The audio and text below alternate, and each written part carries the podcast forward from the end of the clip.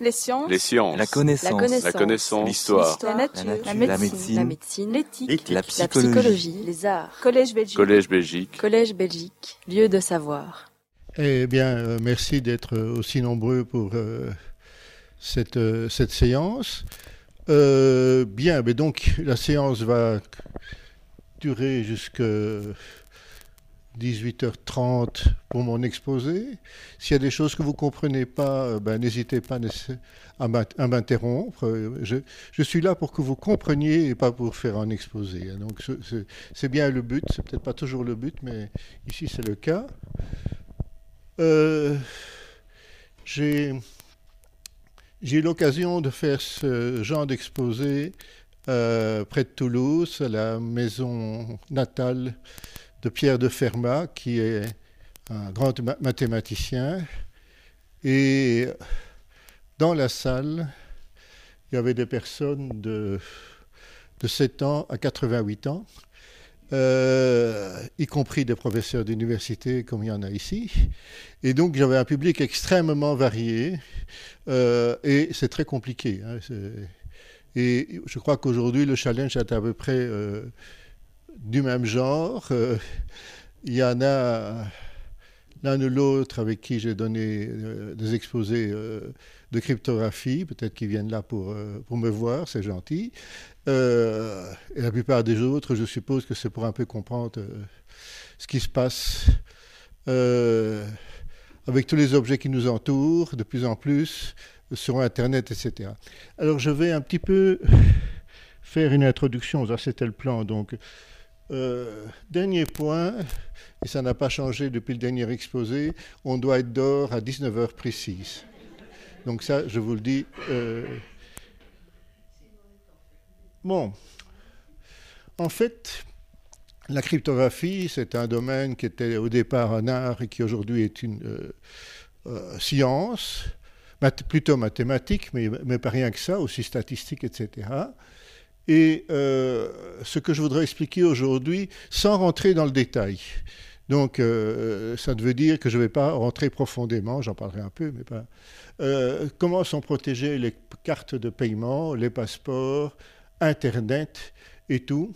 Et en fait, il faut, bien comprendre que euh, c'est l'équivalent des cadenas, des coffres-forts, des serrures, euh, des sceaux, euh, du timbre de la poste faisant foi. Alors j'ai quand même quelques petites remarques à faire à ce niveau-ci euh, sur les dessins. Vous voyez que c'est un cadenas très renforcé. hein, il y a une combinaison et une clé. Euh, les clés cryptographiques, l'image, c'est bien la clé qu'on a en main, mais c'est plus, plus proche finalement de la combinaison. Donc il faut bien voir que c'est un peu entre les deux. Le coffre-fort, euh, il y en a encore des plus gros que ça, mais c'est déjà pas mal. Euh, ben ça veut dire simplement qu'on essaye que ce soit très sécurisé. La, serrure programmable que vous voyez là avec les clés, les clés programmables, c'est ce qu'on appelle dans l'histoire la serrure de Napoléon. Donc c'est très ancien. Il avait utilisé ça, euh, donc on changeait la combinaison chaque jour, hein, comme on change les, mots de passe, mais lui avait changé, cha- on, changeait donc la combinaison des clés et, et de la serrure, bien entendu. Euh, il avait ça à la bataille de Waterloo, la deuxième, puisque vous le savez qu'il y en a eu deux à la bataille de Waterloo.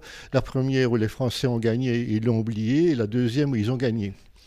Euh, 18 1794-1815. Bon, euh, ici, donc en, en, en 94, je ne sais pas, mais en 15, il avait ça. Il a passé la nuit avec son trésor et cette, et cette serrure-là à, à Charleroi. Et quand il a quitté, il y avait encore la serrure et les clés, mais il n'y avait plus de trésor. Et euh, donc, vous voyez qu'il faut avoir, même Napoléon n'a pas réussi, euh, et on sait toujours pas ce que le trésor est devenu. C'est pour ça que j'en parle, c'est un des grands mystères de la bataille de, Waterloo, qui est riche et qu'on ne sait pas à, Charleroi. Bon, euh, le cachet de la poste faisant foi, euh, alors je vais vous raconter quelque chose, c'est un mythe. Il n'existe aucune loi, aucun règlement, rien qui réglemente le cachet de la poste, ni en Belgique, ni en France. Donc, si un la, poste ne, donc n'est pas tenue de mettre la date exacte, n'est pas tenue de mettre l'heure, et donc il y a, quand de temps en temps on arrête les horloges, j'ai vu faire ça dans des, dans des bureaux de poste, euh, eh bien il n'y a pas de triche puisqu'il n'y a pas de loi. Il n'y a rien du tout. Donc c'est sans confiance. Alors ce qui est extraordinaire, j'ai fait un exposé il y a quelques mois ici à la faculté de droit devant euh, 30 ou 40 juristes. Euh, il n'y en avait aucun qui était au courant. Et depuis lors, j'attends toujours de savoir s'il y a déjà eu un seul procès sur le cachet de la poste faisant foi en France et en Belgique, parce que j'ai posé la même question en France. Donc c'est extraordinaire, comme quoi quelque chose qui a l'air de bien fonctionner fonctionne sans loi et sans règlement et est basé sur la confiance de chacun et, un peu la naïveté aussi. Bon, alors donc aujourd'hui on essaye de faire beaucoup mieux. Euh, avec l'informatique. Et là, on part directement euh, en disant on va essayer euh, de prendre image sur la, ce qui se passe, je dirais, à mesure du temps, etc., sur ce qui se passe dans le domaine analogique, dans le domaine habituel, et on va on va éventuellement employer les lois, etc. Pour ceux qui connaissent, je parle des blockchains, par exemple, eh bien, c'est une comparaison qui est complètement fausse, puisqu'il n'y a aucun support, il n'y a pas de jurisprudence. C'est absolument fou. Bon, je me base sur le témoignage de 30 ou 40 juristes de l'Université de Namur, dont, plusieurs professeurs, donc je suppose quand même que c'est un témoignage de qualité. Bon, donc euh, on va essayer de faire mieux euh, que, tout ça, au moins aussi bien. Et vous voyez que j'ai aussi mis le seau, le, cachet. Euh, bon, mais c'est quelque chose qui est très important. Ça assure qu'on n'ouvre pas une enveloppe et qu'on a l'intégrité. En fait, les objets, ça c'est les objets ou les, usages que vous avez aujourd'hui. Vous avez là une carte de crédit un peu sophistiquée que vous n'avez sans doute pas, c'est avec un clavier et, euh, un écran. Oui, ça existe, j'en ai une. Euh, mais bon, ça coûte trop cher, et puis euh, il faut une pile, et donc la durée de vie n'est pas très grande, et donc c'est pour ça qu'on ne l'utilise pas. Mais ça marche, ça existe depuis très longtemps. Bon. Vous avez une carte d'identité. Oui, Bill Gates a obtenu une carte d'identité belge un jour. il y a bien marqué spécimen dessus, mais c'est une vraie. Hein. Et donc, le passeport, si vous en avez un, vous avez une puce dedans et une antenne. Et, plein de cryptographie euh, pour prouver que votre passeport, effectivement, en tout cas la puce qui est dedans, est bonne. La carte SIM, vous avez trois modèles. Euh, euh, la puce ne change pas, c'est simplement l'enrobage. la carte SIM, donc de votre GSM, comporte le même genre de puce il faut bien voir que, en gros, euh, toutes les puces que vous voyez ici eh bien, sont à peu près euh, identiques. Elles ont les mêmes contacts, sauf le passeport. Euh, elles ont à peu près le même contenu et elles appliquent à peu près les mêmes algorithmes. Algorithme, ça veut dire technique de, de cryptographie, par exemple, ici. Mais vous utilisez ça dans beaucoup d'autres occasions. Euh, et je vous le conseille vraiment, la cryptographie, si vous utilisez le Wi-Fi, euh, si vous ne mettez pas en œuvre, au moins implicitement, euh, les procédés de cryptographie, vous serez très vite piraté et même pire. et aussi, si vous employez Internet, veillez bien, suivant le navigateur que vous utilisez, à avoir le petit cadenas. Tous les navigateurs ne le mettent pas, le mettent pas mais par contre, L'entête, HTTP, il faut absolument qu'il y ait le S. S, ça veut dire sécurisé dans ce cas-ci. Si vous ne l'avez pas, euh, et en plus si vous êtes sur un réseau Wi-Fi public, là, vous êtes vraiment en danger. Alors, euh, les gens, quand je dis ça, ne me croient pas ou disent oh, moi, j'ai jamais rien eu, etc. Ben, c'est peut-être parce que vous ne vivez pas dangereusement. Euh, mais si vous circulez euh, ou voyagez un peu, ou bien que vous observez un petit peu votre box qui, a, qui vous connecte à Internet et la plupart du temps qui vous permet d'avoir la TV et, de plus en plus le téléphone.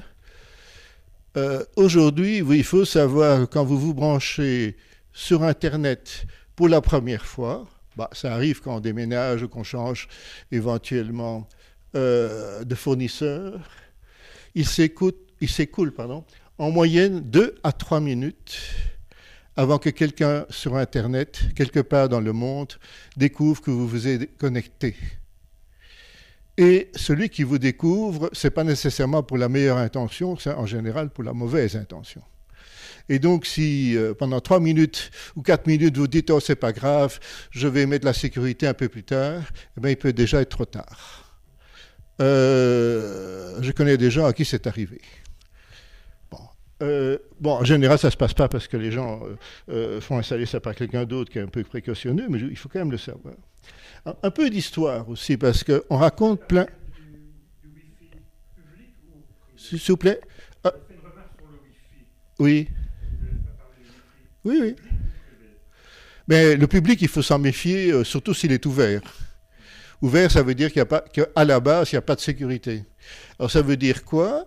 Euh, Ça dépend un peu des usages que vous faites, mais euh, s'il est ouvert et sans sécurité et que vous prenez aucune précaution, eh bien, vous risquez de, donner vos mots de passe quand vous allez quelque part par exemple, euh, je peux vous montrer des, sites où effectivement il y a des gens qui sont collectionneurs de mots de passe sur le réseau Wi-Fi ouvert et puis les affichent sur le net. Euh, ce qui est pas, je trouve ça un peu bizarre, mais enfin, c'est comme ça. Alors bon, ça, c'est encore pas méchant, évidemment, mais euh, non. Alors maintenant, votre réseau Wi-Fi à vous, euh, ben, par défaut, normalement, il est relativement correct, mais il y a quand même, mais bon, c'est pas un coup de sécurité, hein, mais on peut en parler après si vous voulez. Il faut faire attention d'abord à l'initialisation et éventuellement si on le manipule soi-même. Si maintenant il est installé correctement, il n'y a, pas, a pas grand problème, euh, sauf si on vous espionne vraiment euh, très fort. Euh, bon, alors, je, voulais quand même aussi mettre une certaine chronologie comme introduction. c'est parce que c'est intéressant. Internet, mais ce n'était pas le nom à l'époque, ça s'appelait ARPA. Ça a commencé en 1969. Donc, euh, on va bientôt fêter les 50 ans d'Internet. Euh, mais à l'époque, évidemment, il y avait euh, quatre sites aux États-Unis, et donc c'était incontesté, donc c'était pas énorme. et on peut dire que d'un point de vue réellement grande utilisation, ça ça a, commencé à la fin des années 70. Le premier email, 1971. Moi, j'ai commencé à travailler en 1970, donc je, pratiquement, je suis arrivé à peu près en même temps que l'email au travail. Euh, le premier spam, lui, date de 1978. Vous ne saviez même pas que l'email existait à ce moment-là. Euh, et le premier email en Belgique, c'est autour de 1980. le premier email que moi j'ai envoyé, et il doit encore y avoir un ou deux témoins collègues, euh, témoins ici, hein, là, ben on envoyait des emails en interne chez Philips et en externe aux États-Unis et même dans le monde entier. Le premier virus, ça c'est un peu compliqué, mais c'est 82, 83, quelque chose comme ça, donc c'est quand même très ancien. Euh, les noms de domaine, euh, .com, etc., ça date de 85. On ne parle pas encore du web. Hein. Euh, la première page web, justement, voilà, c'est 1990 au CERN. Et la première page web en Belgique, c'est pas, pas marqué, c'est 1994. Donc, le web est là mais pour très peu à l'époque, depuis 23 ans. Donc c'est tout jeune, il hein, faut bien se rendre compte. Amazon, c'est donc la plus ancienne firme encore existante sur le web, c'est 94. Euh, le premier phishing, c'est 95, c'est pas une coïncidence. Euh, eBay, c'est 95, Google, c'est 98. Et puis après, on rentre au 21e siècle. Wikipédia, c'est 2001. Euh, LinkedIn, c'est 2003. Facebook, c'est 2004. euh, Twitter, c'est 2006 et Snapchat, c'est 2011. Bon, j'ai pas mis tout le monde, hein. loin de là. Donc il faut bien se souvenir que la plus grosse partie des acteurs sont là depuis moins de 20 ans. Et au début qu'ils étaient là, ils n'utilisaient pas la sécurité, il faut le savoir. Et certains ne l'utilisent toujours pas. Euh, J'ai donné un exemple. Euh, si vous avez un compte euh, chez Air France, ils utilisent toujours aujourd'hui un mot de passe de quatre chiffres. Aujourd'hui. Donc, les leçons de sécurité, ça ne rentre pas très vite. Hein. Euh, puis après ça, vous allez, vous allez vous étonner que les gens se font pirater. Bien sûr, ben c'est comme ça de tous ceux qui sont là, donc euh, Amazon, eBay, Google, Wikipédia, bon, c'est un peu moins, euh, etc., ils se sont tous fait pirater, fortement. Euh, ça veut dire, on compte ça en, centaines de millions de mots de passe. Bon, on peut ajouter Apple aussi. un peu moins Microsoft, mais bon, c'est en nombre de mots de passe en tout cas. Et une des raisons pour lesquelles euh, lesquels ils n'ont pas, ils ont été piratés, c'est qu'ils utilisaient mal la cryptographie, ou trop peu, etc., ou pas du tout. Ça veut dire que les mots de passe étaient en clair euh, sur le disque dur, au lieu de les chiffrer, au lieu de les camoufler. J'emploie à dessin un vocabulaire, je dirais, que vous comprenez bien. Et donc, euh, c'est pour ça que je les ai mis. Donc, eux, Bon, Amazon, c'était pour vente, eBay aussi, Google, c'était pour vous surveiller, etc. Euh, et euh, ben, leur but, c'était pas de protéger les utilisateurs. C'était, c'est venu après parce que c'était un peu scandaleux que, les mots de passe se diffusent, etc. Bon, il faut bien voir que c'est comme ça. Alors maintenant, un autre point intéressant, toujours, c'est euh, l'usage d'Internet.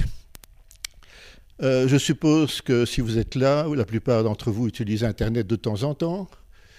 Alors, euh, aujourd'hui, on est plus de 85% de la population belge à utiliser régulièrement, ça ne veut pas dire tous les jours, hein, euh, Internet, y compris donc dans les chiffres, dans le pourcentage, les enfants qui viennent de, naître et les gens très malades, etc. Donc ça veut dire qu'en fait, en gros, de façon résiduelle, il y a certainement moins de 10% de la population belge qui n'utilise pas Internet. Euh, bien, il faut bien voir que près de la moitié, en 2006, donc il y a plus de 10 ans, l'utilisait déjà. Donc le grand effort d'utilisation a été fait en, fait euh, entre 2000 et 2009, et depuis 2009-2010, ça stagne relativement, et donc il y a une population résiduelle qui n'utilise pas. Alors est-ce que c'est une situation qui est la même dans tous les pays? Euh, Désolé, c'est un peu petit, mais je vais quand même vous commenter. Donc la Belgique, c'est la deuxième ligne, c'est 85% euh, comme je viens de le dire. Euh, et près de 6 millions d'utilisateurs de Facebook. c'est qui, est colossal, évidemment les deux tiers des utilisateurs d'Internet en Belgique sont sur Facebook. Ce qui est intéressant. Mais maintenant, ce qui est aussi très intéressant, c'est de voir la corrélation entre, entre guillemets, le niveau de vie et le taux de pénétration d'Internet. Vous verrez que le, pays le plus pénétré d'Internet, c'est le Danemark, le Luxembourg, les Pays-Bas, euh, la Suède, donc tous les pays euh, dits à haut niveau social, et les pays très endettés, euh, bon, ça veut dire la Grèce, ils sont qu'à 60%, l'Italie, l'Espagne, sont utilisent très peu Internet. Euh, alors ne faites pas dire ce que j'ai pas dit. J'ai pas dit qu'ils étaient pauvres et endettés parce qu'ils n'utilisaient pas Internet, mais il est clair que s'ils sont endettés, il y a moins d'investissement qui est fait. pour Internet dans ces pays-là, vraisemblablement, et que ça, entraîne évidemment euh, l'appauvrissement général. Donc il faut bien, ce n'est pas des chiffres que j'invente, hein, ça c'est des statistiques officielles de, l'Europe. Euh, donc il faut bien voir que euh, quelque part, le taux d'utilisation d'Internet aujourd'hui est une mesure, bon, objective du bien-être. Je n'ai pas dit pour ça qu'ils sont plus heureux, hein, mais ils ont plus de services et euh, ils sont moins endettés. Et donc la Belgique se situe à peu près euh, dans le haut, mais pas vraiment très, très haut. Euh, on, est, à peu près au même niveau que la France. bon, enfin voilà. C'est quand même intéressant à savoir. le, pays qui est le moins pénétré donc par Internet aujourd'hui, c'est la Bulgarie. Bon. Euh, j'ai parlé maintenant de quelques objets et mais maintenant, on arrive de plus en plus à euh, l'Internet des objets. Euh, si vous avez acheté récemment un frigo, Peut-être que vous ne l'avez pas connecté sur Internet, mais vous avez, découvert avec surprise qu'il y avait une prise pour le connecter. Aujourd'hui, les frigos sont vendus avec la possibilité de se mettre sur Internet, même si ça ne sert à rien pour l'instant. Donc le frigo, euh, dans quelques temps, fera les commandes automatiquement. Euh, il verra, ou bien il vous avertira qu'un produit n'est plus euh, périmé, etc. Et donc, euh, vous verrez que dans les frigos, de plus en plus, il y aura un écran, euh, justement, pour tout ce genre d'informations. Ou vous envoie ça par Wi-Fi. Euh, idem pour les machines à laver. C'est déjà fait et, comment pour les écrans de TV, etc. Et en fait,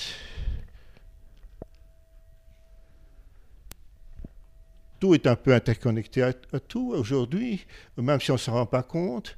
Si vous avez un appareil photo, ben, vous utilisez le Wi-Fi vraisemblablement pour le mettre sur votre ordinateur. Euh, le jour où on vous piratera vos photos de l'extérieur, vous serez étonné. Mais ce n'est pas très étonnant. On pirate votre Wi-Fi, euh, et puis on, pirate le, serveur, et puis euh, toutes vos photos vont passer par là au moment où vous mettez vos photos sur votre ordinateur. Et donc tout ça est faisable. Aujourd'hui, on vend de l'éclairage commandé par, euh, euh, par Wi-Fi, puisque vous pouvez faire ça avec votre smartphone, euh, c'est la même chose. Bon, ça, c'est pas encore très grave. et le problème qu'il y a, pourquoi j'en parle, c'est que normalement, il y a des fabricants qui prévoient effectivement de la sécurité, de la cryptographie, pour ces interconnexions. Mais, et cette cryptographie est très bonne, mais la mise en œuvre euh, n'est pas très bonne pour différentes raisons euh, qui sont liées en fait à la fabrication des, clés secrètes. On verra ça un peu plus tard. Il y a autre chose aussi qui est peut-être très inquiétant, euh, là je vous mets en garde aussi. Même si vous employez la cryptographie, vous pouvez tenter, par exemple, d'employer une caméra de surveillance sur votre maison et puis dire ah ben, c'est très chouette, je vais pouvoir regarder ça en vacances si ma maison est bien euh, en bon état, etc. Euh, je connais une personne qui s'est fait voler comme ça parce que quelqu'un avait piraté sa caméra de surveillance et en fait, il était surveillé, lui, pour voir qu'il n'était pas là. Et j'ai rencontré il n'y a pas longtemps, euh, dans ma commune, hein, donc c'est pas très loin, on a eu une réunion sur les vols avec le commissaire de police et qui nous a dit qu'il connaissait plusieurs cas. Ce n'est pas pour dire qu'il ne faut pas employer de caméras de surveillance, mais il ne faut pas les mettre comme ça. Il faut vraiment faire attention. Euh, et j'allais dire ne pas nécessairement faire ça par, par un professionnel euh, des caméras de surveillance, parce qu'ils connaissent en général rien en cryptographie. Et donc il faut faire faire ça par un informaticien, autrement dit. Euh, oui, chacun son métier. Hein. donc méfiez-vous de, des publicités, de tout ce qu'on vous dit, euh, tout est bien, tout est beau. Les, les bases sont bonnes, mais est-ce que c'est installé? Est-ce que c'est bien installé? C'est ça le Est-ce que c'est bien maintenu aussi? C'est ça le problème. Bon, alors dernier point, la cité intelligente, Smart City. Euh, il paraît que Namur en est une. Je crois que c'est vrai. Euh, ben, ça veut dire quoi? Ça veut dire qu'on va essayer d'utiliser de plus en plus euh, les réseaux, les senseurs, pour donner des services qui étaient difficiles à, donner avant. Alors, l'exemple qu'on me cite tout le temps, donc je vais vous le faire pour vous, c'est pour vérifier que les bulles euh, à verre sont pleines. C'est une information qui coûte très cher à avoir euh, il faut quelqu'un qui aille voir, etc. Alors que si on, met un simple senseur qui est sur le réseau euh, GSM, il y en a d'autres, hein, euh, bah, ça coûte rien. il faut une fois par jour vérifier que, automatiquement. Donc ça, voilà un exemple où, on pourrait rendre le service et les gens qui se plaignent que les, bulles à air sont pleines, eh ben, on pourrait éventuellement le faire plus facilement. Les parkings aussi. Il y a des cités dans le monde où les parkings dans les villes aujourd'hui comportent euh, une dalle euh, d'information qui dit bon, ben, la, place est réservée de telle à telle heure euh, pour la plaque numéro un tel. Et vous faites ça par Internet. C'est très bien, sauf qu'il faut que les gens évidemment respectent ça, ce qui est un autre problème, et que ce ne soit pas piraté, parce que évidemment, dès le moment où vous pouvez avoir des parkings comme ça, il y, a, des petits malins qui vont commencer à, se dire Ah, mais c'est comme ça que je vais obtenir mon parking, et donc ils vont pirater ça, et donc il faut bien protéger. Donc tout nouveau service doit être protégé. Et protégé, ce n'est pas la cryptographie. Il n'y a, a, pas d'autre moyen euh, aujourd'hui. Et, bien. Bon, euh, donc, alors il faut encore bien voir aussi euh, qu'est-ce que c'est pour chacun la, la cité intelligente Bon, ben, il y a connecter les gens, connecter les datas, les services et les objets. Bon, ben, connecter les datas, ça peut être très dangereux, il faut faire attention quand même. Il ne faut pas mettre n'importe quoi avec n'importe quoi, et, euh, sans demander la permission. Il y a euh, d'autres modèles où effectivement on parle de, faire plein de choses, mais il est quand même prévu qui est un règlement, donc on fasse pas n'importe quoi. Et d'autres, euh, un exemple d'une cité américaine, euh, ben, ce qui est mis au-dessus de, Smart City, c'est Smart Surveillance. Donc on surveille le citoyen, pour son bien, bien sûr. Euh, bon, ben, il faut faire attention au modèle qu'on veut avoir. et donc, ça ne concerne pas rien que le, l'électricité ou l'eau, bien qu'il faut bien savoir aussi qu'il euh, faut bien faire attention au modèle. Bon, aujourd'hui, de plus en plus, on va avoir des compteurs électriques euh, comment, qui sont euh, manipulables et qu'on peut relever à distance. Est-ce qu'on a vraiment besoin de les relever toutes les 10 minutes, toutes les 5 minutes? C'est pas évident. Si quelqu'un pirate ce genre de réseau, il va savoir qui est là et pas là. Parce que quand vous ne consommez pas d'eau ou pas d'électricité, c'est que vous n'êtes pas là, surtout sur une longue période. La question que le citoyen doit se poser, est-ce que ces réseaux sont bien sécurisés? Et je ne suis pas sûr que beaucoup de nos politiciens ou même euh, administrations euh, communales et autres sont d'une très grande compétence. Alors je vais donner un exemple. Euh, la région wallonne a imaginé euh, l'année passée de faire un grand appel pour un projet d'environ 20 millions d'euros, donc c'est pas mal, Smart City. Il y avait une seule ligne sur la sécurité, cybersécurité, et c'est la première ligne qui a été enlevée. Euh, je l'ai fait remettre. pour quel budget par rapport à 20 millions? Allez, 1%, 1% et demi. Donc ce n'est pas la préoccupation de nos politiciens, faut-il le savoir, et en plus ils sont prêts à l'enlever. Parce qu'évidemment, ça ne sert à rien. Il n'y a pas de valeur ajoutée immédiate. La valeur ajoutée est à long terme. Bon, je vous le dis comme ça parce que c'est la pure vérité. Euh, je vais, et nous sommes donc deux personnes dans ce projet, un chercheur à temps plein et moi-même pour combien euh, allez, quelques jours par an. Oui Dans quelle mesure le pouvoir qui a tendance en Europe à filer vers des extrêmes serait-il corrompu avec des systèmes qui, à outrance, seraient trop, je vais dire, passant trop par des systèmes automatisés tels que ceux-là Et qu'est-ce qui est un peu notre oui, mais je comprends très bien ce que vous dites. Moi, je suis assez inquiet, et c'est aussi pour ça que je suis là, pour dire il faut un peu prendre, euh, le citoyen doit un peu prendre le contrôle, et comprendre aussi, euh, et pas, pas croire tout ce qu'on lui dit. Euh, il faut bien savoir, ça c'est mon expérience de long terme, la sécurité, la cybersécurité est dans la plupart des cas, dès le moment où c'est au niveau local, la première partie qu'on sacrifie, ou la première partie qu'on dit on fera plus tard. Euh, il faut bien le savoir. Donc ça, c'est un premier danger. Le deuxième danger, c'est qu'effectivement, euh, ouais, je vais résumer parce que j'ai pas beaucoup de temps. Euh, un ancien de la NSA, donc le service secret américain, qui était très choqué il y a quelques années par la surveillance de la NSA, y compris de leurs propres citoyens, même s'ils disaient que ce n'était pas vrai, il a, dit, vraiment, il a dit la phrase suivante en anglais nous sommes en train de mettre en place une dictature clé sur porte, sans jeu de mots. Euh, eh bien, oui, ben on, ferait, bien de faire attention, surtout dans le contexte que vous dites. Il faut savoir que si on revient rien qu'à la guerre 40-45, en Hollande, ils ont fait extrêmement attention à ne pas avoir de fichiers papier à l'époque où il y avait la liste des juifs.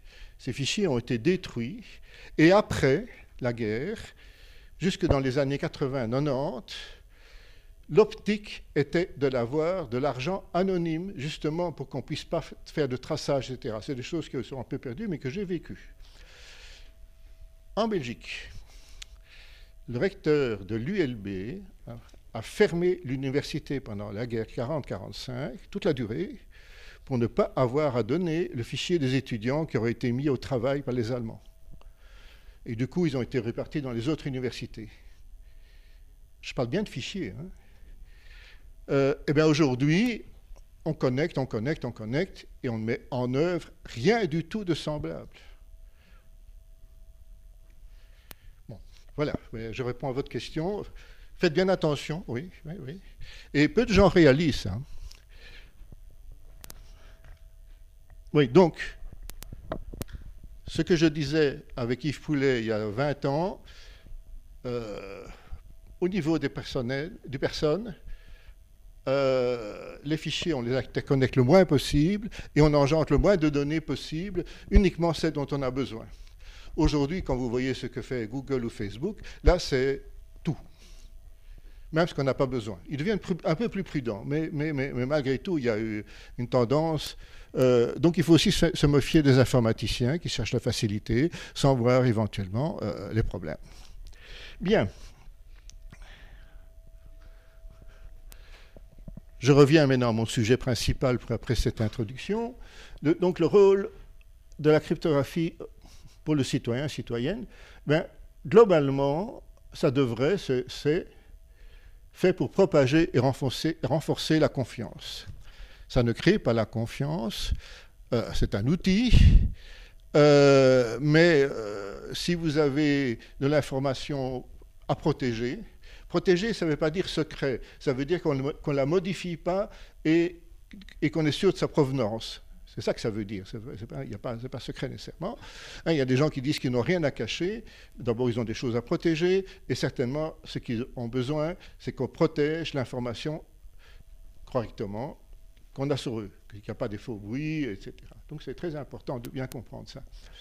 Donc c'est un des rôles, c'est protéger la vie privée quand cela est nécessaire, euh, assurer la preuve de l'origine des fichiers et même des biens.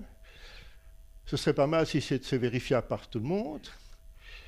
Euh, éviter les copies illicites non voulues par le créateur. Là, on peut pas. Je ne parle pas nécessairement de, système de distribution. Je parle d'usage, disons, euh, illicite.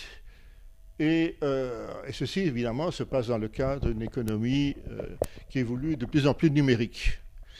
On est bien dans la phase dite numérique par opposition analogique. Analogique, euh, ben c'est facile à comprendre si vous avez une montre ancienne, il y a une aiguille.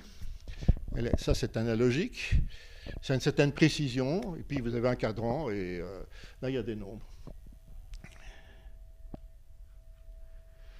Bien. Alors, euh, la cryptographie, c'est surtout perçu au départ comme étant la science des codes secrets. Alors ça, c'est vrai. En gros, jusque 1975, 80. il y a vraiment un changement. Sauf que déjà avant, il y avait un point important, mais ça concernait uniquement, je dirais, les problèmes euh, de guerre ou d'ennemis, etc. Il y avait des systèmes de reconnaissance. Est-ce que tel avion est un ennemi ou un, un, ennemi, euh, ça s'appelle le système IFF, peu importe. Et là, ça employait de la cryptographie parce que qu'est-ce qui se passait On envoyait un signal radar et euh, il y avait une réponse de, de l'avion, du bateau, que sais-je, euh, qui signifiait, pour ceux qui connaissaient le secret, ah, ça c'est un ami, or ça, ou bien ça c'est quelqu'un qui essaie de faire passer un ami, mais qui ne connaît pas le secret, ce n'est pas, pas lui. bon, alors, euh, bon, ça existe depuis très longtemps. Alors, il y a quelque chose aussi qu'il faut bien savoir, là je parle de façon un peu plus pour les scientifiques de la salle. Euh, tout le monde a essayé de nous faire croire, et c'est vrai, que c'est un Américain, Claude Shannon, euh, qui a bâti, inventé, écrit la théorie des codes secrets. C'est lui aussi qui est un des principaux, artisans du passage de, l'analogique au digital et qui est donc euh, l'initiateur, par sa théorie, euh, de la révolution actuelle. Par contre, ce qu'il faut bien savoir, c'est que ce n'est pas vrai pour euh, la cryptographie. La cryptographie a plusieurs maîtres. Euh, au début, euh, pendant la guerre 40-45, je ne remonte pas plus haut pour l'instant, euh, il y a eu ce qu'on appelle Bletchley, et qui a donc essayé de casser les côtes allemands, l'énigme en particulier. J'y reviendrai tout à l'heure un tout petit peu. Et donc Alain Turing et d'autres ont élaboré des théories pour casser effectivement les codes euh, Enigma. Alors il faut savoir qu'il y a quelque chose de très étonnant, et encore aujourd'hui la manipulation continue, c'est qu'il faut savoir qu'à la fin de la guerre 40-45, puisqu'il y avait la victoire, on aurait eu l'impression qu'on allait diffuser l'information, hein, on, est, on, est, les meilleurs, on a cassé les codes secrets allemands. Mais figurez-vous que non, pas du tout. Et même dans le dernier film qui a eu, euh, qui a eu lieu euh, récemment sur Alan Turing, on propage encore le fait, on montre que tout a été brûlé, etc. C'est complètement faux. Euh, en fait, il y avait deux centres, un, en Angleterre, Bletchley, il y en avait un, deux fois plus grand aux États-Unis. Et celui des États-Unis a fonctionné très longtemps après. Pourquoi? Parce que les États-Unis ont vendu des machines similaires aux Enigma à tous leurs alliés, y compris la Belgique, toute l'Afrique, pour les espionner. Donc déjà en 1945, ils nous espionnaient, en nous livrant le matériel. Il faut savoir ça. Je ne sais pas pourquoi le film qui est paru l'année passée sur Alan Turing continue à raconter euh, des choses qui sont complètement fausses. Donc il faut bien voir euh, que la cryptographie est quand même quelque chose de très important euh, pour certains gouvernements. Et en fait, il y a un autre inventeur qui est un mathématicien de très haut vol, dont personne ne parle, et son nom de famille c'est Albert. Et il a publié en 1941 les bases mathématiques de la cryptographie. Il n'y a personne qui lu ce papier, il n'y a personne qui. Mais par contre, c'est la Bible de la NSA. Il faut le savoir. Donc, nous, chercheurs euh, civils, on est un peu à côté de la plaque. Euh, voilà. Alors, que protéger? Ben, On en a déjà parlé, mais il y a quand même d'autres choses. Il y a le courrier électronique, bien sûr, le commerce électronique, euh, le secret médical, l'intégrité des archives. Le problème des archives aujourd'hui devient vraiment très grave.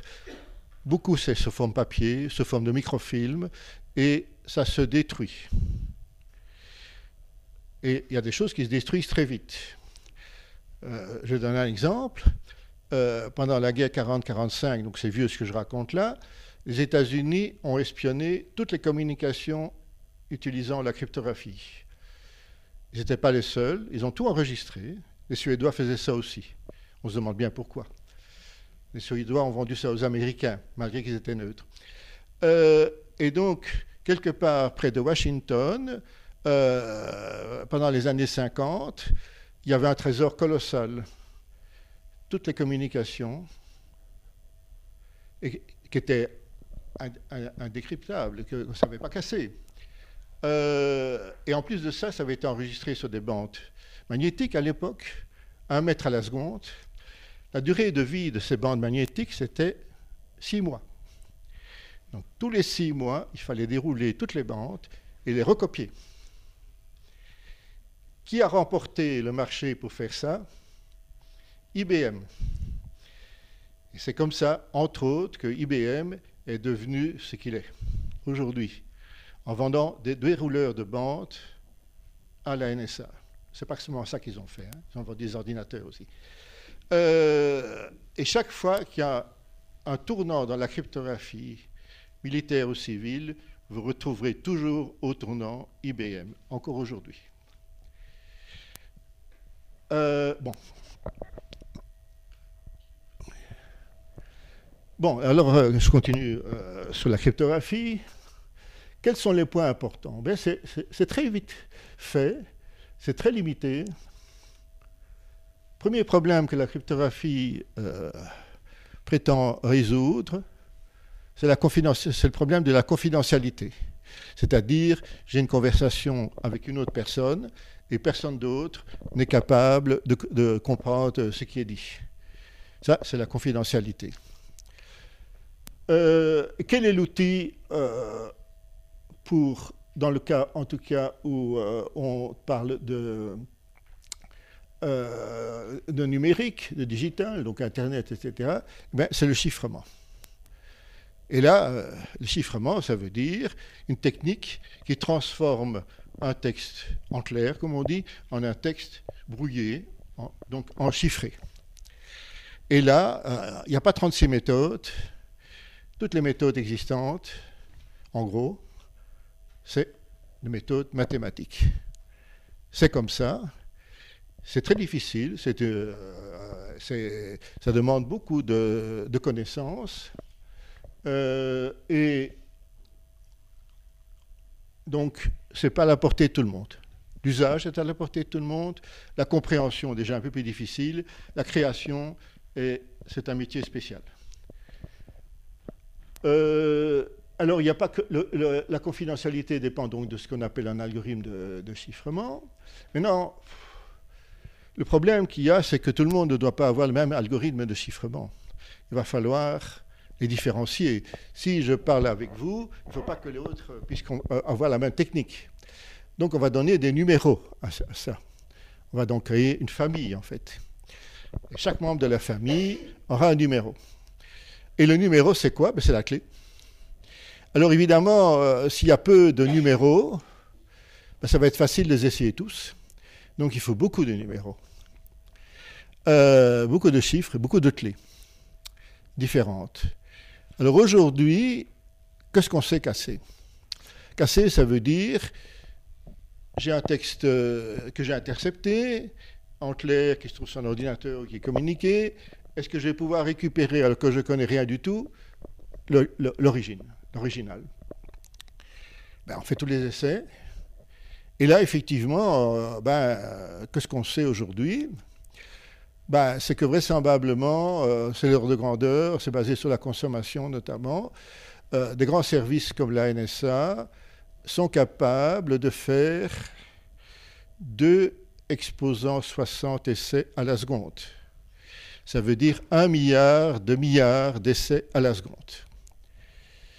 Euh, bon, donc ça veut dire que, bon, ben non, ils ne vont pas faire ça que pour vous, évidemment. Euh, et ça, c'est évidemment toute leur puissance.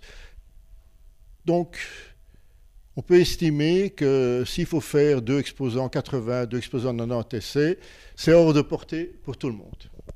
Et donc, pour être sûr, ben, on, on va au-dessus. Et donc, les standards aujourd'hui, c'est d'employer des systèmes où il y a au moins deux exposants 128 clés différentes.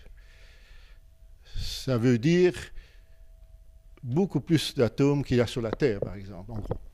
Euh, donc, il y a, ça, c'est vraiment euh, quelque chose. Euh, on en est là, et on en parlera peut-être un peu tout à l'heure. maintenant, on, parle de l'arrivée des ordinateurs quantiques. Il faut encore voir. Mais de toute façon, tout ce qu'on connaît de leurs possibilités aujourd'hui, c'est que ça diviserait, ça prendrait la racine carrée du temps. Et donc, il suffit que toutes les clés soient allongé du double pour que tout ce problème soit résolu. Pas pour tout, mais pour la plupart des cas.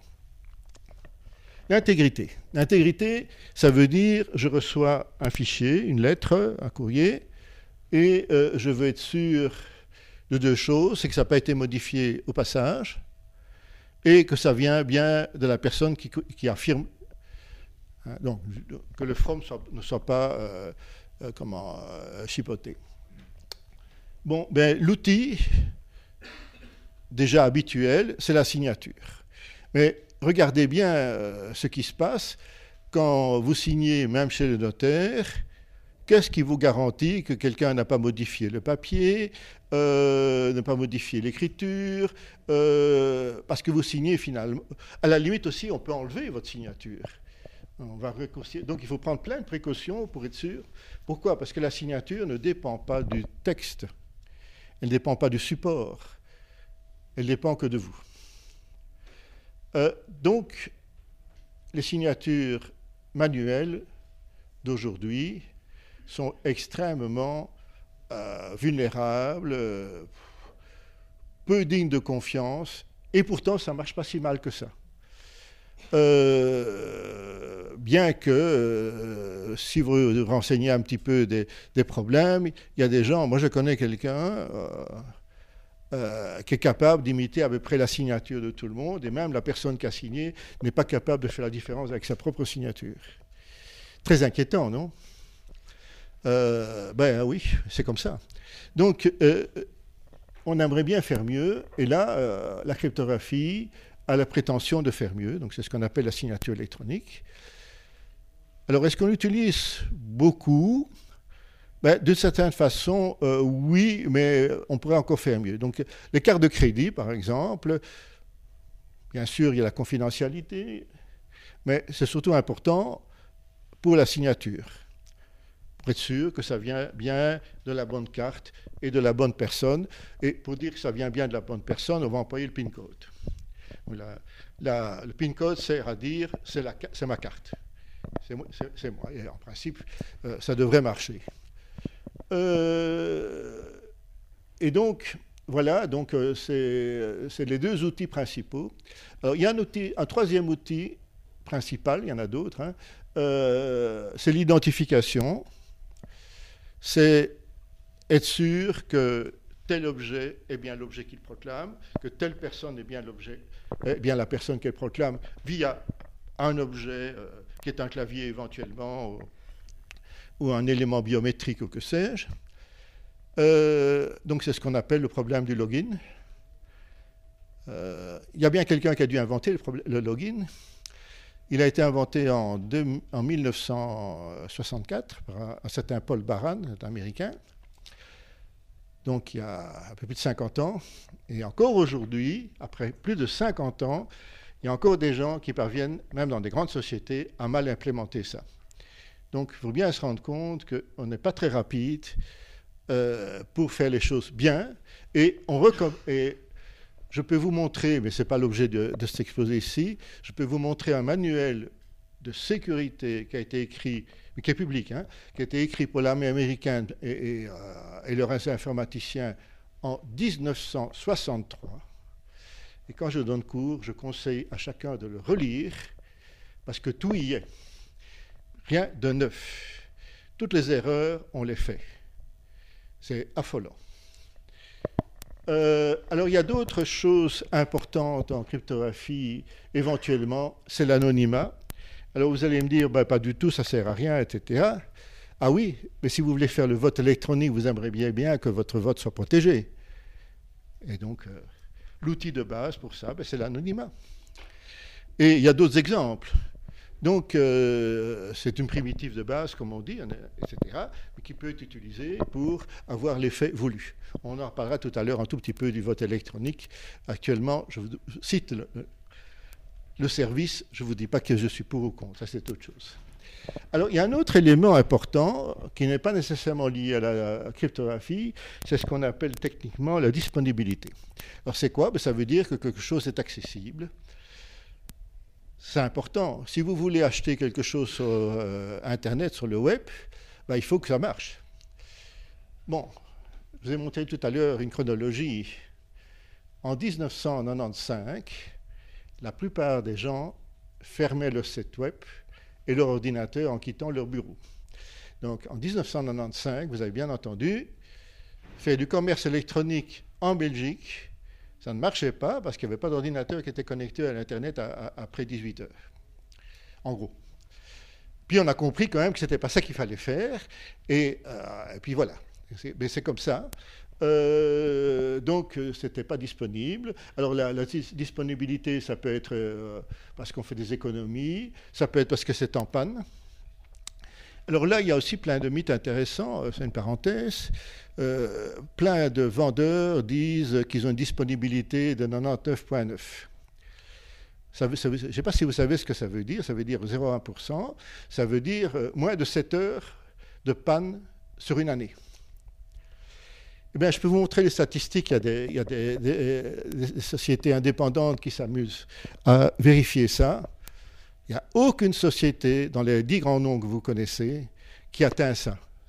C'est bien pire, et c'est plutôt 99% parmi les meilleurs que 99,9%. Donc ne vous laissez pas abuser. Oui, mais ça veut dire 60 heures. Hein, euh, et il y en a que c'est plus. C'est 200 heures, donc c'est plus d'une semaine en moyenne. Euh, je ne blague vraiment pas. Euh, et je ne parle pas des maintenances. Hein. Donc, euh, méfiez-vous euh, de, des effets éventuellement de bord, de la disponibilité. Je vais vous donner un exemple amusant. Vous essayez de Belgique de faire une réservation par Internet d'un vol, par exemple, pour Air France. Alors, Air France est lié à KLM. Hein. Bon, eh bien, système informatique d'Air France en France est plus souvent en panne que celui de la KLM. Résultat des courses, si vous ne faites pas attention, vous risquez de devoir passer plus souvent par Amsterdam que par Paris, ce qui n'est peut-être pas ce que vous voulez. Vous pouvez vérifier, il faut vérifier ça sur une, longue période, vous verrez que ce que je raconte est absolument vrai. Donc la disponibilité, euh, ça, ça a à voir avec plein de choses dont on n'a aucune idée. C'est un exemple simple, véridique et récent. récent. Oui Pardon de reprendre la parole. Non, allez-y, allez-y. Dans, l'exposé de cryptographie, dont vous venez euh, d'élargir un peu toute l'information, est-ce qu'un document, quel qu'il soit, que ce soit des photos, que ce soit des écrits, qui est sur le cloud, s'il n'est pas cryptographié, il court un risque? Bien sûr. D'abord, vous ne savez pas où il est. Vous n'avez aucune mesure, j'en parlais tout à l'heure un petit peu, mais je réponds quand même. Donc, un, le cloud, ça veut dire n'importe où, hein, c'est dans les nuages, quoi. Euh, maintenant, on, fait un peu plus attention euh, depuis les révélations de Snowden. Donc maintenant, les sociétés vous garantissent plus ou moins que c'est en Europe et pas, et pas aux États-Unis. Mais si vous employez euh, un, produit intermédiaire, un intermédiaire IBM ou Microsoft, vous avez très peu de garanties que ça ne passe pas aux États-Unis. Il faut savoir que ces sociétés ont des accords avec le gouvernement américain pour que tout passe par les États-Unis. Et si ça passe par le net, il faut bien, euh, par Internet, il faut bien savoir, ça m'a été raconté en haut lieu ce que je raconte là, il faut bien savoir que normalement, ben, euh, si vous avez des communications entre, je sais pas moi, la, Belgique et, allez, prendre un pays, l'Espagne, disons, pour prendre un pays qui n'est pas adjacent, eh ben, il y a des techniques, si ça vous intéresse, euh, d'espionner ces gens-là pour qu'éventuellement, malgré tout, ça passe par les États-Unis, ou par la Chine, ou par, le, ou par la Russie. En connaissant un peu Internet, on peut faire ça en faisant des attaques bien ciblées, dont on trouve des traces tous les jours, il faut le savoir. Donc ça se fait. Euh, oui, mais puisque vous parlez de ça, euh, savez-vous pourquoi Belgacom a été attaqué en juin 2011 par les Américains et les Anglais? Non, parce que c'était le cinquième plus grand euh, euh, euh, société de télécommunications internationale au monde. Deux Américains avant, deux Japonais. C'était donc plus gros que France Télécom ou British Telecom ou Deutsche Telekom. J'ai bien dit au niveau international, hein, pas local. Pourquoi ce sont les plus gros? Parce que Begacom possède un câble sous-marin qui fait tout le tour complet de l'Afrique et qui est jointif. Donc il passe par le canal euh, près de, l'Égypte, etc. Et il relie, il va jusqu'à la Turquie. Je n'ai pas le temps de nouveau, mais je peux vous montrer le plan. Euh, c'est un truc extraordinaire. Ça veut dire quoi? Ça veut dire que si vous téléphonez ou que vous communiquez avec un GSM entre Kinshasa, vous prendre un exemple, et Beyrouth, vous passez par où? Bruxelles. Donc, les données, on ne sait pas où elles vont. Et le câble dont je parle, il fait tout le tour. Et alors, euh, dans chaque ville importante, euh, sur la, sur la côte, il y a un branchement. Donc vous imaginez, quelqu'un met, un branchement sur ce câble quelque part, il a toutes les communications de l'Afrique. Ils ont trouvé plus intéressant d'aller directement au sens, encore mieux. Mais euh, voilà, donc c'est une partie de la réponse à votre question. Vous ne savez même pas. On, va vous dire, oui, mais ça va, ça va aller, mais par où ça va été Vous ne savez pas. Si c'est stocké, vous ne savez pas. Donc la seule façon de faire, c'est ce que vous avez dit, ben, il faut le chiffrer. Et euh, vous conservez bien la clé. Alors maintenant, ça pose plein de problèmes après, parce que la seule chose que vous pouvez faire avec, c'est le ramener et le déchiffrer si vous avez besoin de l'utiliser. Ça, c'est un peu gênant, évidemment.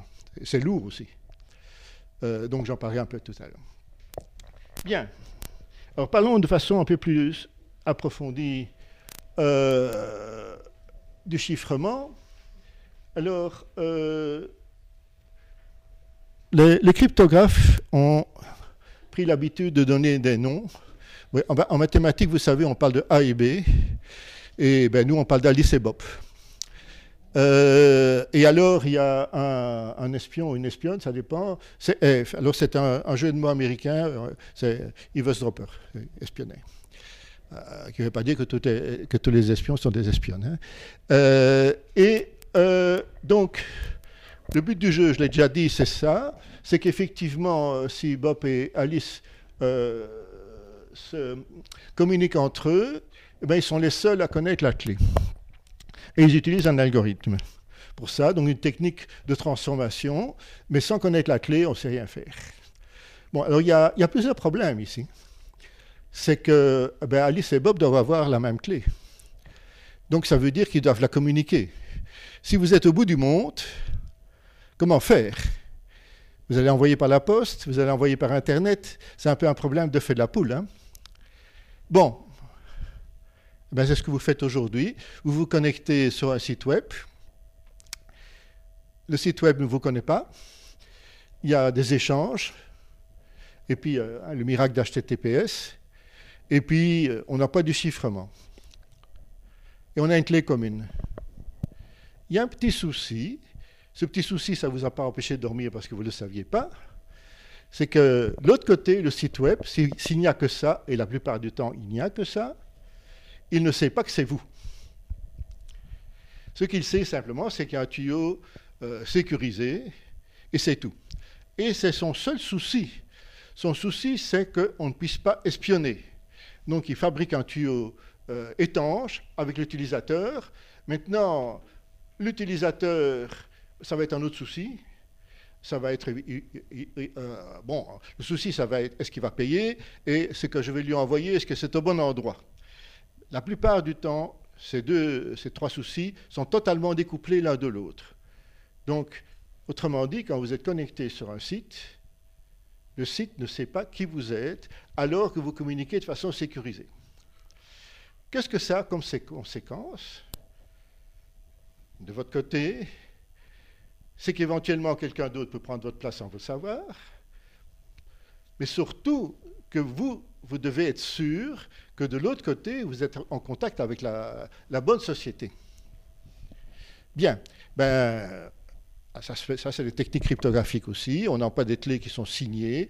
Alors, qui va les signer? Ce sont des autorités, etc. Et donc, on commence à avoir des choses un peu compliquées où la confiance est un peu répartie. Euh, alors, qui a signé euh, Vous ne les connaissez pas. C'est un fichier sur votre ordinateur euh, qui donne tous les gens qui sont bons, qui, peuvent signer et dignes de confiance. Alors, le jour où ils sont plus dignes de confiance, ils ne sont pas toujours enlevés. Et donc, à ce moment-là, il y a des problèmes. Il y a un autre souci avec ce que je viens de dire, et, il est réel, c'est que si quelqu'un prend votre place au milieu, c'est-à-dire entre vous et l'ordinateur, de l'autre côté du, site web, ben, il n'est pas certain que vous allez le détecter. Ça veut dire quoi? Ça veut dire que vous allez avoir une clé secrète avec une personne que vous ne connaissez pas, et cette personne peut très bien avoir aussi une clé secrète avec commune, avec le site où vous pouvez communiquer. Donc c'est transparent. Vous ne voyez rien, sauf que comme elle a toutes les clés, elle peut chiffrer, déchiffrer, espionner, intervenir au bon moment.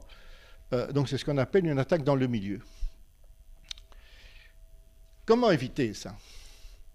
Ça veut dire que, idéalement, vous devriez être connu, reconnu sur le web. Alors le thème technique pour ça, c'est avoir un certificat numérique. Alors, vous avez ça. Tous et toutes. Où ça? Dans votre carte d'identité. Bon, l'État belge a bien pensé, c'est le, premier État qui a fait ça, un des seuls, ça n'existe toujours pas en France. Donc vous êtes bien armé, maintenant c'est mal utilisé, c'est euh, un autre problème.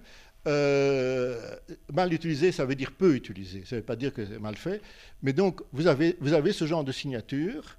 Et donc, dans le futur, quand vous vous connectez pour votre déclaration d'impôt, par exemple, euh, ou d'autres pour voir votre pension, si elle est faite aujourd'hui par des moyens numériques et pas par la poste, eh bien, vous utilisez ce certificat et vous utilisez effectivement euh, une communication euh, hautement sécurisée, qui est sans doute une des meilleures au monde. Vraiment. Euh, eh bien, ça, c'est le modèle qui devrait être utilisé. mais bon, premier problème, la plupart des personnes n'ont pas de lecteur de carte, de, carte à puce ou de carte d'identité. donc ça, c'est déjà un premier problème. Et certainement, en dehors de la Belgique, encore moins.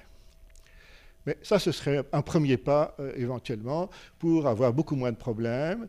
Euh, alors les banques aujourd'hui, euh, ben, elles ont inventé des systèmes un peu similaires en parallèle. donc le, Digipass, etc. Soit dit en passant, les nouveaux Digipass peuvent servir de lecteur de, carte d'identité aussi. Ce qui est bien la preuve que c'est très similaire. Hein. Euh, l'idée de base, quand ça a été inventé, la carte d'identité belge, c'était effectivement euh, euh, que ce soit le seul objet et que vous n'ayez pas toutes ces cartes en, poche. Ben, allez dire au FEDIC qu'il devrait bien un peu mieux travailler. Bon, donc voilà. Donc vous avez. Alors le problème des clés, et personne n'a posé la question, c'est que non seulement il faut les distribuer, les transporter, les échanger, mais il faut aussi les engendrer. Quelqu'un doit les fabriquer. Si ce n'est pas vous qui les fabriquez, est-ce que l'autre est digne de confiance? Bon, c'est celui avec qui vous communiquez, qui l'a fabriqué. Est-ce que lui euh, a votre confiance? Vous voyez toute, une série de problèmes. Est-ce que vous, est que vous gérez bien? Est-ce que vous les stockez bien? Alors, ce n'est pas du tout de la théorie ce que je dis là, parce qu'une forme de, clé, c'est votre mot de passe, par exemple. Euh, je peux vous donner les noms des sites qui publient euh, les, tous les mots de passe cassés. Donc, euh, enfin, bon, c'est pas très bien vu, évidemment. Et, bon, ben, si vous avez un compte euh, ancien euh, sur LinkedIn chez Apple ou Facebook, vraisemblablement, euh, un, de vos mots de passe est sur le web. Donc si vous n'avez pas changé depuis 2-3 ans, vous êtes en péril. Je n'ai pas dit qu'il fallait changer tous les jours, hein, mais alors beaucoup de gens ne font pas ça. Et donc voilà, donc c'est L'autre de confiance, ça peut être une grande société, euh, etc. Donc, euh, méfiez-vous. Euh, si vous donnez votre carte de crédit qu'elle est stockée sur un, site, il y en a de plus en plus qui demandent ça. c'est un, peu gênant. Pas gênant en soi, mais c'est gênant parce qu'ils ne donnent pas nécessairement les garanties que c'est bien sécurisé. Bien, alors, quelle est la solution à ça? Ben, Justement, dans les années 70, on a imaginé un système, hein, il y a marqué euh, chiffrement symétrique ici, ça veut dire quoi? Ça veut dire que c'est la même clé des deux côtés. Et donc ça veut dire que l'opposé, c'est chiffrement asymétrique. La clé euh, d'Alice n'est pas la même que la clé de Bob. La clé d'Alice, par exemple, ne permet que de chiffrer, et la clé de Bob ne permet que de déchiffrer ce que Alice a donné. Alors, euh, comment faire? Je ne vais pas m'embarquer dans les maths, etc. ici, mais imaginez que euh, Alice a une clé pour chiffrer, et cette clé permet de chiffrer rapidement. Donc, euh, en, une milliseconde, microseconde, votre texte est chiffré. Donc, tout va bien. Et par contre, que l'autre clé, qui permet seulement que de déchiffrer, eh bien, il faut un milliard d'années pour déchiffrer. Alors, ce n'est pas très utile, évidemment. C'est pratiquement un sens unique. Vous pouvez chiffrer, il faudra attendre un milliard d'années pour déchiffrer. Bien. Et, eh ben, euh, c'est ce qu'on a imaginé, c'est un chercheur, euh, Diffie Hellman Merkel, dans les années 70, euh, 75. Et ils se sont demandé que faire avec un système euh, qui est euh, quasiment à sens unique. Irrécupérable, irréversible. Ben, c'est d'imaginer qu'il y a un raccourci. C'est-à-dire que si vous avez un paramètre supplémentaire, secret, au lieu que ce soit un, milliard euh, d'années, eh ben, ça va être un dixième de seconde, par exemple. Ça, ça devient utilisable. Eh bien, on a imaginé ça. Et c'est basé sur les mathématiques effectivement. Et, quel est le secret, bien souvent? Ben, C'est le produit de deux grands nombres. Il y en a d'autres, hein, il n'y a pas que ça. Et, euh, et, donc, on a, on a pu élaborer des systèmes où, effectivement, euh, la clé la même clé permettait de chiffrer, mais le déchiffrement était extraordinairement lent. Et par contre, il y avait un raccourci qui permettait de revenir très rapidement. Bon, ça, c'est le système asymétrique. Euh, le premier exemple euh, pratique qui est toujours utilisé aujourd'hui euh, se nomme des initiales de ces trois inventeurs, donc c'est le, RSA. Et c'est ce qui est utilisé aujourd'hui dans les cartes, la plupart des cartes de crédit, la plupart des passeports et la plupart et les cartes d'identité belges. Donc ce n'est pas, de la théorie. Donc bon, alors là, le problème c'est que les clés la dimension des clés ne sont pas basées uniquement sur le fait qu'on va, faire, on va essayer toutes les clés possibles, mais il y a aussi les attaques mathématiques. Et il se fait que dans tous les systèmes qu'on a trouvés de ce type-là, les attaques mathématiques sont plus rapides que les attaques exhaustives, comme on dit. Essayez tous les cas. Et donc, on a besoin de clés beaucoup plus grandes. Alors, quelle est la dimension des clés? Ben, Pour parler brièvement, deux cas. 2, kilobits. Donc vous avez en poche une clé secrète de 2 kilobits. Euh, que vous utilisez en doute rarement, mais qui est, qui est, bien là et qui a été engendré euh, spécifiquement. Bon, donc ça, c'est ce que je viens d'expliquer. Alors on peut, pédagogiquement, je ne vais pas le faire ici, mais ceux que ça intéresse, je peux éventuellement leur, expliquer, leur donner les références. On peut expliquer tout ça avec des cadenas. Euh, quand j'étais à la maison de Fermat à Toulouse, je l'ai fait avec, comme s'il y avait des enfants. J'ai fait un, coffre-fort avec des vrais cadenas et on a échangé des messages comme ça, sans, connaître de cryptographie. Euh, le, le, protocole est ici. Donc, euh, ben, je peux l'expliquer rapidement, mais tout le monde ne comprendra peut-être pas. Donc, vous avez euh, comment, Alice et Bob. Vous avez le coffre avec un cadenas et seule Alice possède le cadenas et elle envoie donc la lettre cadenassée à Bob. Ben, Bob, il ne sait rien faire, il n'a pas la clé. Bon, ou bien il va à un serrurier et euh, serrurier lui dit ben, Je vais ouvrir ça, mais ce sera dans un milliard d'années. Euh, donc ça ne marche pas. Alors qu'est-ce qu'il va faire? Il va mettre son propre cadenas.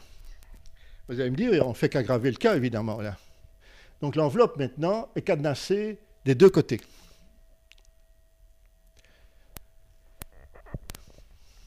Bob renvoie ça à Alice. Qu'est-ce que fait Alice? Il utilise sa clé, c'est la seule chose qu'il sait faire, et donc il enlève le cadenas. Il renvoie la lettre. Il reste le cadenas de Bob. Bob ouvre avec sa clé. Et voilà comment envoyer un message de façon confidentielle, sans jamais avoir échangé de clé avec un autre. Très fort, hein? Bon. Euh, il y a des variantes à ceci. Mais réfléchissez bien.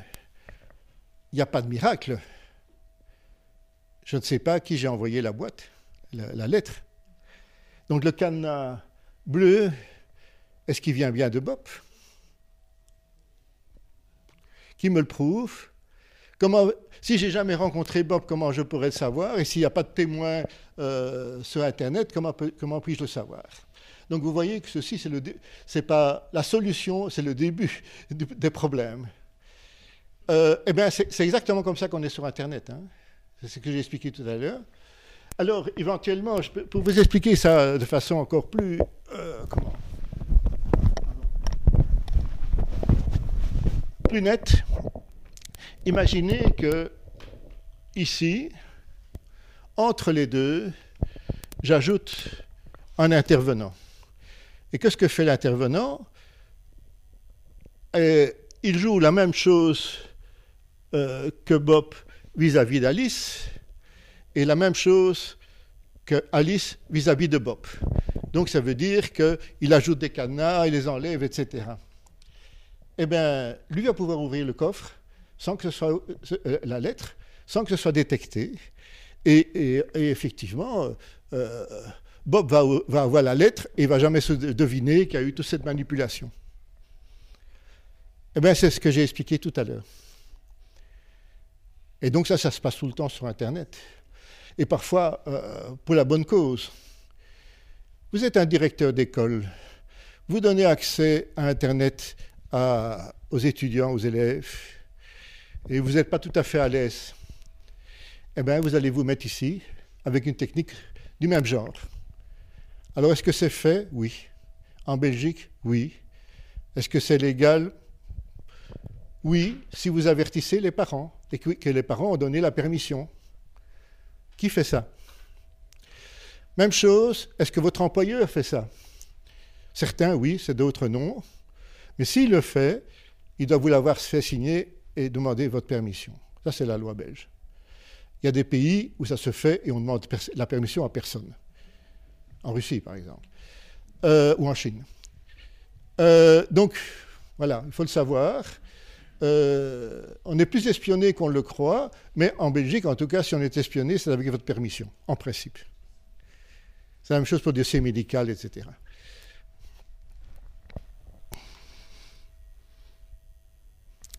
Bon, mais ça, c'est ce que je viens d'expliquer. Alors, il est, quand même intéressant, une fois voir les inventeurs. Euh, ben les voilà. Au moment où ils ont inventé ça, ils ont bien, ils ont bien vieilli depuis lors. Donc, il y a maintenant un peu plus de 40 ans. au milieu, c'est le prof et les deux autres sont, sont, des étudiants et on est à Stanford. Ils ont écrit un papier, enfin deux de ceux-là, et figurez-vous que, petite anecdote en passant, j'ai lu ce papier à peu près au moment où il a été publié, et j'ai dit, euh, ben, c'est ça que je veux faire. J'ai été trouver mon, mon chef, il m'a dit, oui, tu termines ton projet, tu fais ça. C'est pour ça que je suis ici. Donc, euh,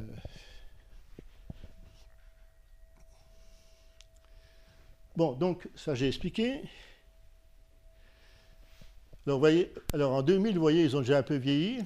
Euh, ce sont les, trois de, droite. Et les trois autres, eh ben, c'est ceux, dont j'ai parlé tout à l'heure, le, RSA.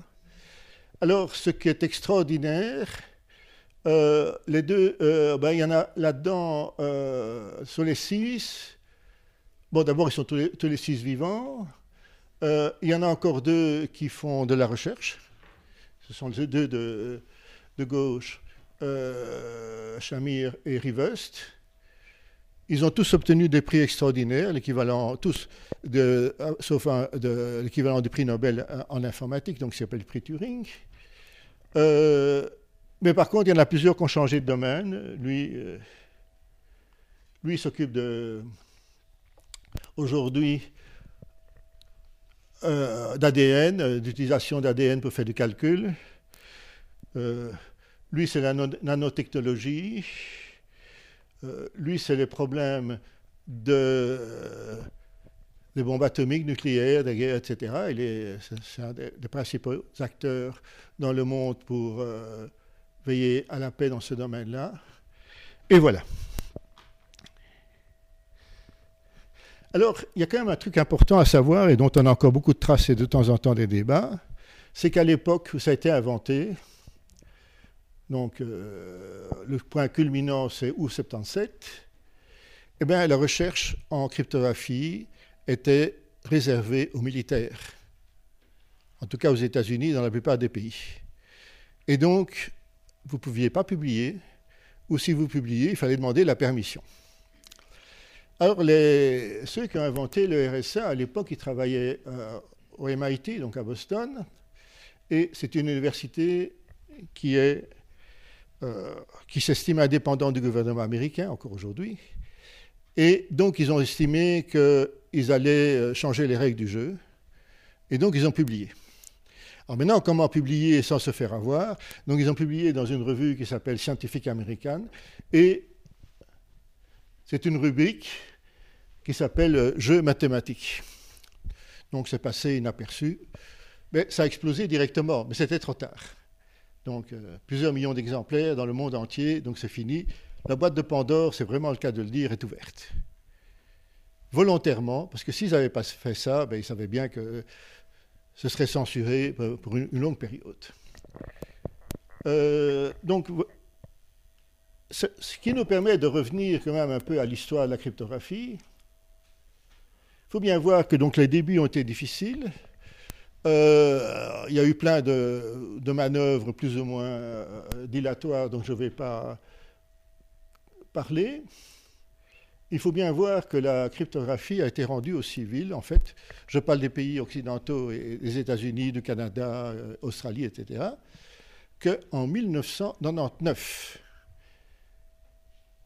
ça veut dire que la période 91-99 a été extraordinairement pénible. C'était l'époque où on interdisait, où on faisait des procès, on mettait des gens en prison. Euh, c'est l'époque, pour ceux qui se souviennent de PGP, euh, Paul euh, Philippe Zimmermann, etc. Il n'est pas le seul. Et les gens faisaient très attention, n'exportaient pas, etc. Moi, je me souviens très bien, à l'époque, je travaillais déjà dans le domaine, que j'avais demandé un listing euh, non, j'avais demandé le code, pardon, d'un algorithme de factorisation. Donc, en principe, purement théorie des nombres, évidemment, c'était lié au RSA. Eh bien, la personne en question, travaillait aux États-Unis, n'a pas voulu me le donner. Par contre, il a bien voulu me donner un listing parce qu'à l'époque, ce n'était pas dans la liste des objets interdits. Vous pouviez exporter un algorithme sous forme papier, mais pas sous forme programme ou circuit. Euh, et donc, il me l'a envoyé. C'est dans les années 80.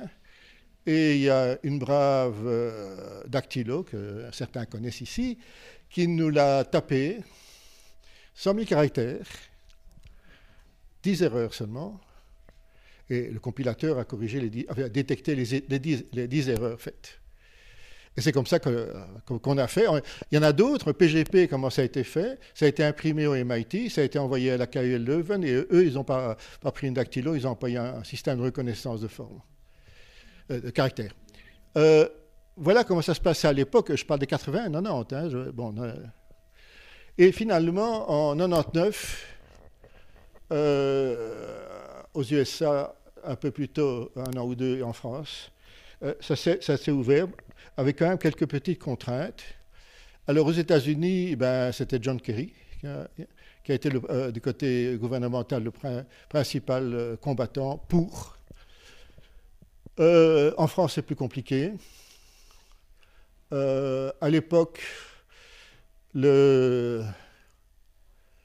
ministre euh, compétent était quelqu'un qui a fait l'actualité aux États-Unis bien après pour des raisons euh, beaucoup moins recommandables. Et c'est pas de la blague. Et certains disent que c'était pour protéger ses communications avec ses maîtresses. Et qu'on puisse pas l'espionner. Je crois que c'est pas tout à fait faux. Bon.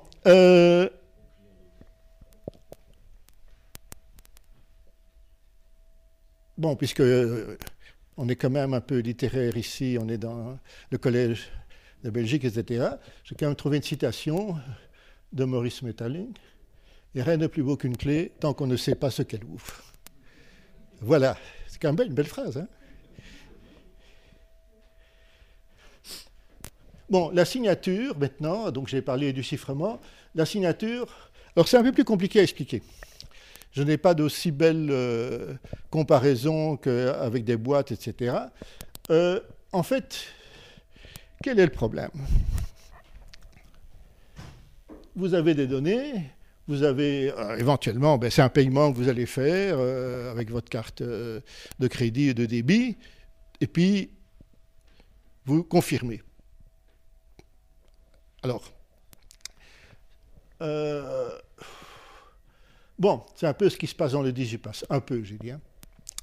Bon, alors ces données sont très grandes et en fait, ce que vous voulez peuvent être très grandes et ce que vous voulez éviter, c'est qu'on les manipule, qu'on change un bit euh, ou euh, qu'on ajoute un zéro au mauvais endroit euh, ou qu'on marque, qu'on change de monnaie ou que sais-je. Donc, ce qu'on veut bien protéger, c'est l'intégrité. Bon, mais c'est l'ensemble.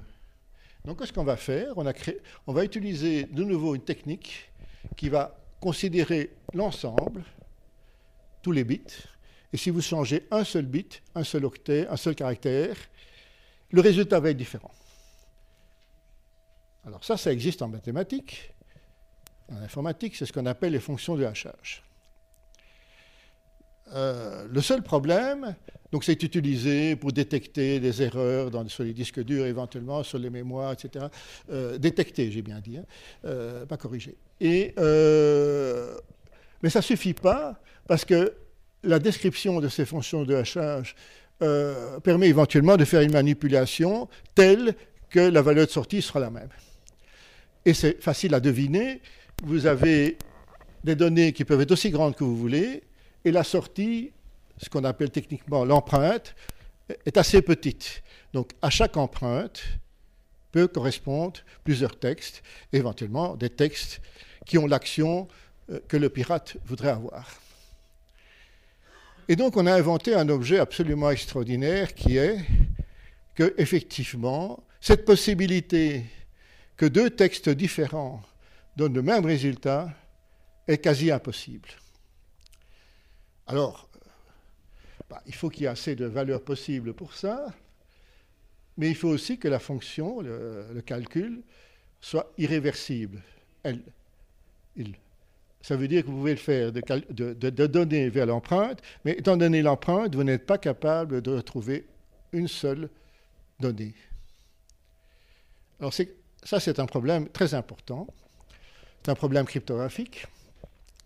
alors là, il s'est passé quelque chose historiquement un peu étonnant. C'est que jusque dans 1990, 1991, ce problème dont je viens de parler n'intéressait personne. Si on voulait faire de la signature électronique, eh bien, on pouvait le faire que sur des textes très courts. Et puis, c'était tout. Alors, ça embêtait plein de monde. Donc, on a commencé à imaginer des fonctions. Ben, il y a même des banques belges qui ont fait ça, des banques hollandaises, des banques allemandes. Euh, évidemment, ce n'était pas leur métier, et donc ils ont fait toutes sortes de trucs euh, qui valaient rien du tout. Euh, et donc, finalement, on a commencé à... Il y a une société qui s'est fondée, qui s'appelle RSA, et qui s'est rendu compte qu'il y avait un problème. Et donc, euh, un des chercheurs qui avait imaginé le système de signature euh, s'y a mis. Et donc, tout seul comme un grand, Randry West, a imaginé des fonctions MD4, MD5. Alors, ça vous dit rien peut-être MD5, mais c'est quand même très utilisé. Et c'est cassé, à la main. J'ai vu quelqu'un trouver une collision rien qu'à la main, aujourd'hui mais, ça continue à être utilisé. Ça, c'est le problème de la cryptographie. C'est que quand on commence à utiliser, on ne sait pas quand ça va s'arrêter. Et même quand c'est cassé, on continue. Bon. Euh, aujourd'hui, on est, on est, c'est plus grave que ça. Il y a une autre fonction qui s'appelle SHA-1. Alors, tout récemment, avec l'aide des, calculs de Google, ben, on a trouvé euh, euh, deux textes différents, deux fichiers PDF, qui donnent le même résultat. Alors là, il y a aussi un résultat très étonnant, je parle de nouveau de sécurité, c'est que visiblement, que, cela pouvait se passer, ça n'a pas été prévu par plein d'informaticiens. Ça veut dire quoi? Ça veut dire que sur des systèmes, sur des sites bien connus où on, met euh, l'open source, hein, je parle de GitHub, etc., si vous connaissez, il y a des gars qui ont été mettre les deux textes PDF qui avaient le même résultat. Eh bien, le, système est devenu, le système est devenu complètement schizophrène, complètement planté. Ça n'aurait pas dû arriver. Ce qui aurait dû arriver, simplement, ah, il y a un problème, euh, alarme. Et comme ça semblait être impossible dans la tête de ceux qui ont écrit ces, logiciels, on n'a même, même, pas mis une alarme. Donc, il y a plein de ça, ce que je raconte là, c'est un mois ou deux. Hein. Euh, donc, il y a encore plein de leçons à tirer. Euh, ce qu'on croit impossible ne l'est pas, et euh, même si c'est impossible, il faut en tenir compte, parce que autrement tout se plante. Beaucoup d'incidents informatiques à, conséquences graves, c'est souvent lié à ce genre de choses. On a cru qu'un événement était impossible alors qu'il n'est pas. On a perdu comme ça beaucoup de satellites, on a perdu beaucoup de sondes interplanétaires.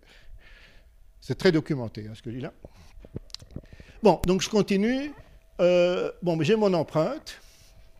Jusqu'à présent, euh, celui qui va signer n'est pas encore intervenu. Alors qu'est-ce qu'il va faire? En fait, en quelque sorte, c'est un tout petit peu un abus de langage, il va chiffrer l'empreinte avec sa clé secrète. Sa clé secrète qui a été certifiée par quelqu'un, donc le certificat. Et ça, c'est ce qu'on appelle la signature électronique. Alors donc, euh, quels sont les objets maintenant que vous donnez? Vous donnez les données, vous envoyez les données, le texte. À côté, vous donnez euh, la signature. Vous, vous attachez l'un à l'autre. Et c'est ça, une signature signée. Alors il y a un petit problème. C'est que cette signature est détachable. C'est un peu le même problème qu'avec le papier, c'est pas exactement le même. Vous pouvez couper une signature sur un papier euh, et quelqu'un d'autre peut signer les données. Donc tout n'est pas résolu. Bon, alors comment on peut résoudre ça? Alors on n'a pas des techniques qui ne sont pas tout à fait cryptographiques. On va imprimer, imbriquer la signature à l'intérieur des données. C'est ce qu'on appelle techniquement le watermarking, en français le, filigrane. Alors, c'est utilisé. Euh, c'est utilisé pourquoi? Ben, Pour protéger les films. Euh, Hollywood utilise ça beaucoup. Euh, protéger la musique. La BBC utilise ça tout le temps. Alors pour les films, si vous allez dans un cinéma euh, qui projette numériquement, aujourd'hui c'est la plupart, mais il faut savoir que chaque image est watermarkée, donc signée par son propriétaire. Et pire que ça, non seulement il y a le nom du propriétaire dans l'image, mais en plus, il y a l'endroit où ça a été projeté et l'heure. Donc on change la signature à chaque séance. Et donc si vous, êtes un petit marrant, vous venez avec une caméra, ça marche, hein, euh, et que vous ne vous faites pas détecter, eh bien, si vous mettez ça sur le web, on saura directement que c'était vous qui étiez dans la salle d'un tel, le jour était là. Pire que ça, avec la déformation de l'image, vraisemblablement, on, pourra même dire à quel euh, endroit vous étiez. Alors pour ceux qui sont ici de l'UCL, Benamac avec son équipe a fait l'expérience de ce que je raconte là. Euh, donc c'est pas du tout de la blague. je ne vais pas dire que c'est à la portée de tout le monde, mais il ne faut pas beaucoup de moyens pour faire ça. Euh, pour filmer et pour être détecté aussi. Euh, donc c'est utilisé. Euh, si vous filmez maintenant, si ça vous prend filmer dans, un avion, par exemple, c'est la même chose. Hein. Mais là, c'est par siège, donc là, c'est vous. Bon, on n'en parle pas beaucoup parce qu'il y a très peu de procès. Euh, en général, ça s'arrange à l'amiable.